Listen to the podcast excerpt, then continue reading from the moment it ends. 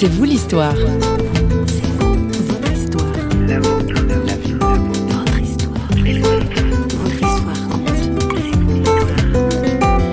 Je regardais tout simplement devant moi et croyez-le ou non, j'ai eu une vision.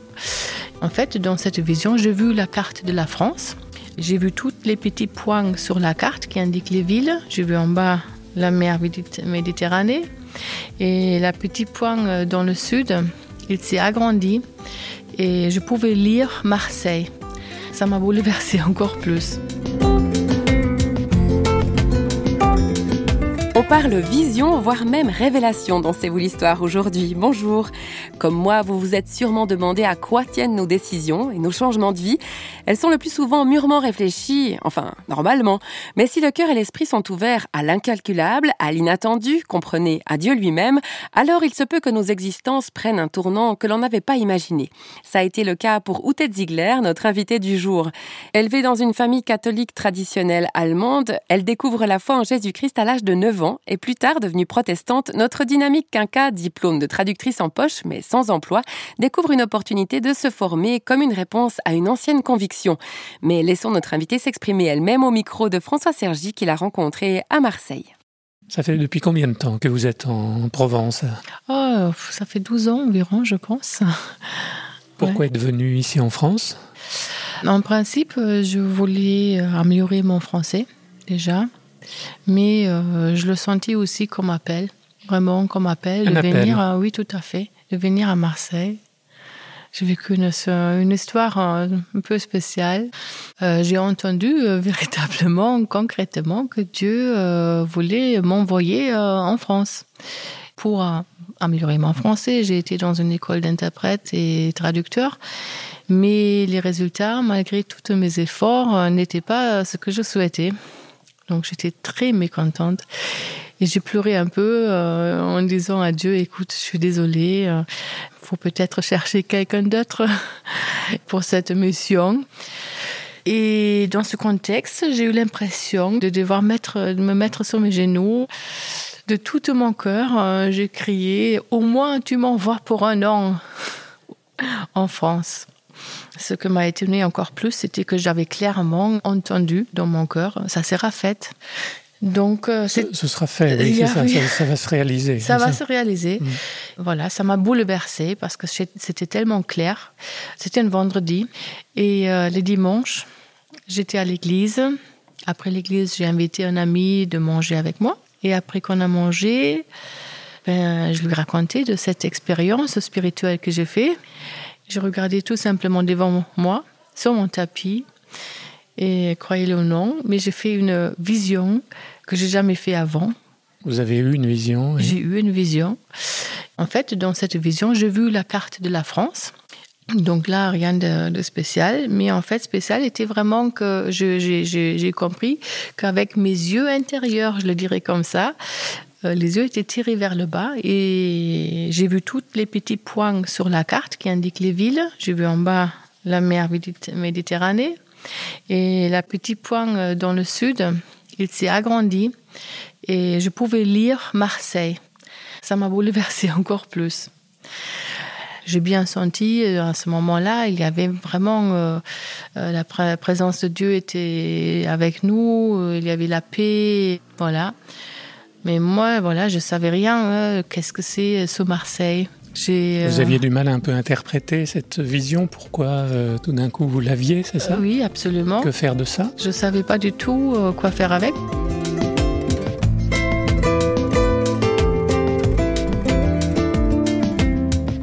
Lundi, je suis allée à l'école. Avant que le, le, premier, le premier cours a fini, je suis allée aux toilettes pour avoir ma tranquillité pour réfléchir, pour prier.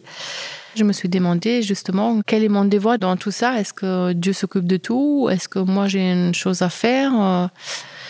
Et voilà, donc le, cours a fini. J'ai entendu, euh, comment vous dites en français? La sonnerie. La sonnerie. De fin de classe. Exact. Et je suis retournée. Mon professeur qui sortait de la classe. Euh, je lui ai demandé euh, en fait euh, un conseil. Je lui dit bah, écoutez, madame, je voudrais aller en France le prochaine année. Voilà, l'école, ça fait pas trop de sens pour moi. Il faut vraiment que je, je me mets vraiment dans le pays. Je le disais comme ça. Bien sûr, je n'avais pas parlé de, ni d'une vision ni d'une parole. Et en fait, elle est tombée presque dans les pommes. J'ai dit, mais comment ça? Elle m'a dit, non, mais c'est incroyable, c'est incroyable. Je dis, mais quoi? Mais vous étiez aux toilettes, là, euh, du coup Je dis, oui. Mais non, vous n'étiez pas dans la classe. Non. Et du coup, elle m'a dit, ben, Oute, en fait, ce matin, et vous êtes la première classe où je l'ai proposé, ce matin, il y avait une femme qui a appelé à l'école. Et il faut que tu saches, ça arrive jamais. C'est la mère d'une ancienne élève qui nous a appelé pour nous demander est-ce qu'il y a une fille à l'école qui voudrait euh, peut-être être fille au père? Voilà. Regarde, là, c'est sa carte, c'est la carte que la secrétaire avait notée. Et donc, sur la carte, je pouvais lire Famille marseillaise cherche jeune fille au père. Voilà. Et trois mois après, j'étais ici. Pour vous, c'est une réponse de Dieu, ça Oui, hein? absolument. oui, c'était euh, une certitude. Et par rapport à la question, euh, qu'est-ce que je vais faire en fait? Qu'est-ce que Dieu attend de moi? En fait, voilà, le, le job était être fille au père. En fait, euh, je me suis dit aussi que c'était bien fait de la part de Dieu parce que quelques mois avant, j'avais déjà fait un peu des réflexions, euh, ce que je voulais bien euh, faire dans ma vie ou ce que je n'ai pas encore vécu, ce que j'aurais voulu faire quand même. Et le fait de, de vivre dans une famille simplement au service des personnes, ça m'a beaucoup plu. Mmh.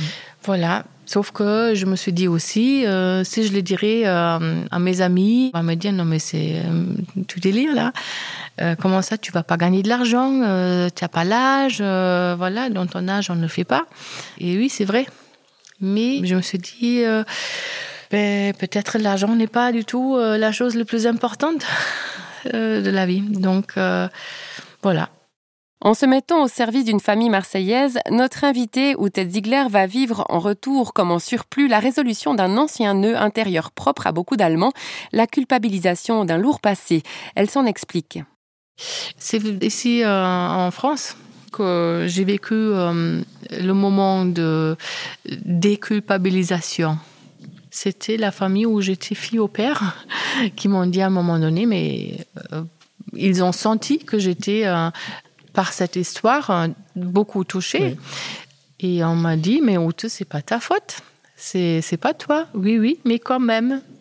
Voilà, on a quand même l'impression de, devoir porter quelque chose, malgré, oui, ce n'est pas notre génération, malgré, oui, euh, c'est pas, même pas nos parents, même pas nos grands-parents, mais il y a cette, euh, une conscience d'une dette euh, collective, en fait. Et ça, c'est, ça vous paraît normal, compréhensible ou, pas du tout acceptable euh, non mais, si. non, mais si. Je trouve ça acceptable. Oui, je trouve ça, je trouve ça même acceptable, absolument.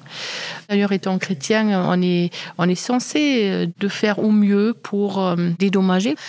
Donc, je trouve que c'est normal est-ce que votre foi chrétienne donc, a joué un rôle dans, la paix par rapport à cette question-là?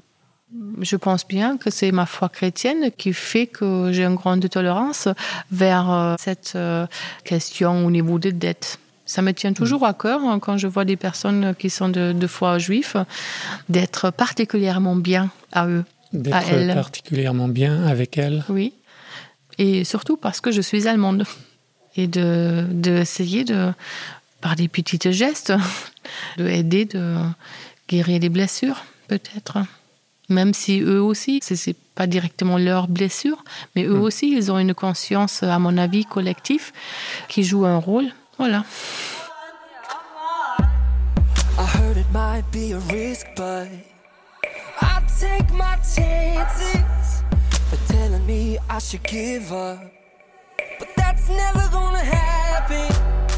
I wasn't made to stay underground.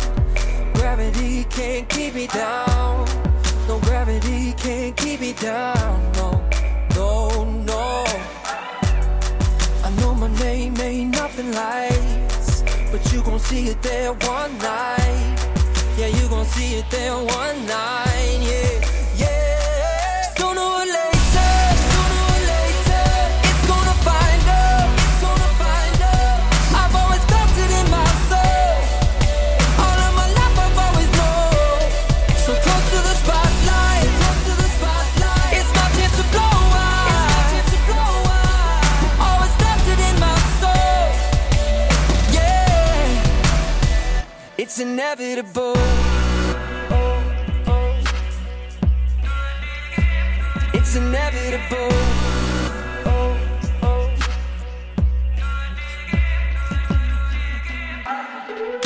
on a flight to my destiny.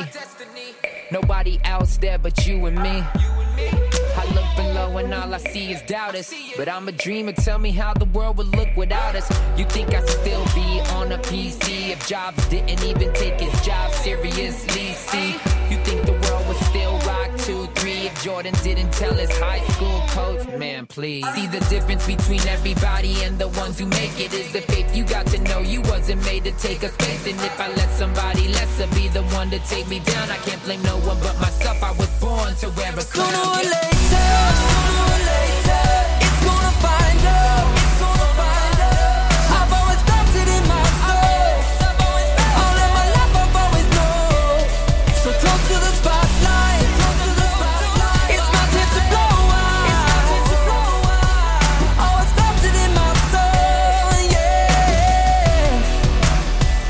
It's inevitable. Oh, oh.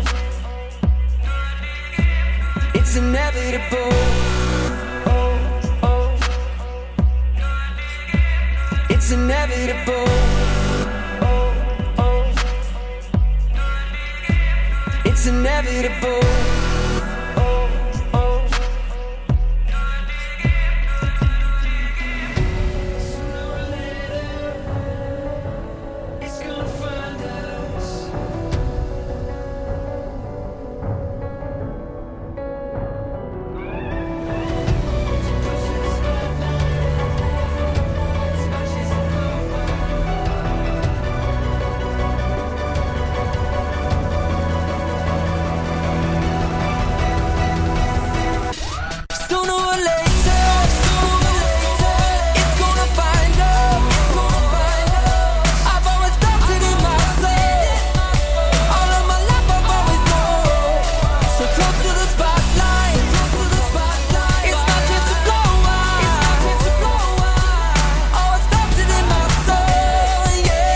De nous quitter, encore quelques mots d'Outette Ziegler, protestante allemande expatriée à Marseille, fille au père sur le tard, comme elle dit.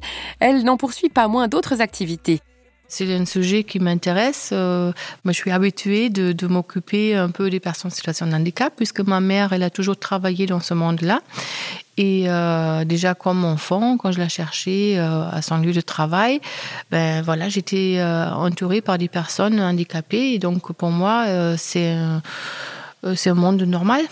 Voilà, quand je fais connaissance euh, de l'association des personnes qui m'ont demandé euh, de les aider à organiser un voyage, parce que je me suis proposée euh, en- de travailler en bénévolat pour eux. Et donc voilà, Et c'est comme ça que ça s'est fait. que ça a commencé. Ouais.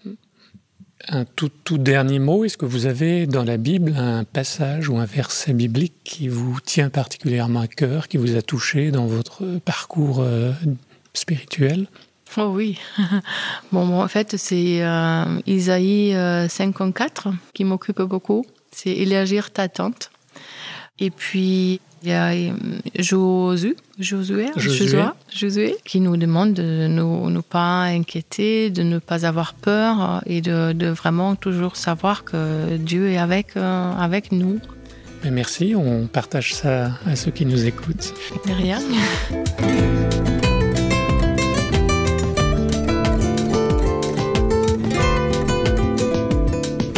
La citation du livre d'Ésaïe tiré de la Bible qu'a donné Outet Ziegler dit exactement ceci, je vais vous la citer, élargis ou agrandis l'espace de ta tente. Librement interpréter cette parole nous invite à oser bousculer nos habitudes et se laisser happer hors de notre zone de confort, à vivre à l'écoute d'un Dieu plus proche de notre cœur et de nos désirs que nous le pensons. Et je n'en dis pas plus, si ce n'est que je vous rappelle nos offres d'émissions sur parole.fr ou alors vous pouvez nous retrouver sur les réseaux sociaux où nous sommes présents. L'équipe de Radio Réveil qui a préparé cette émission vous dit à bientôt pour un prochain C'est vous l'histoire. Bye bye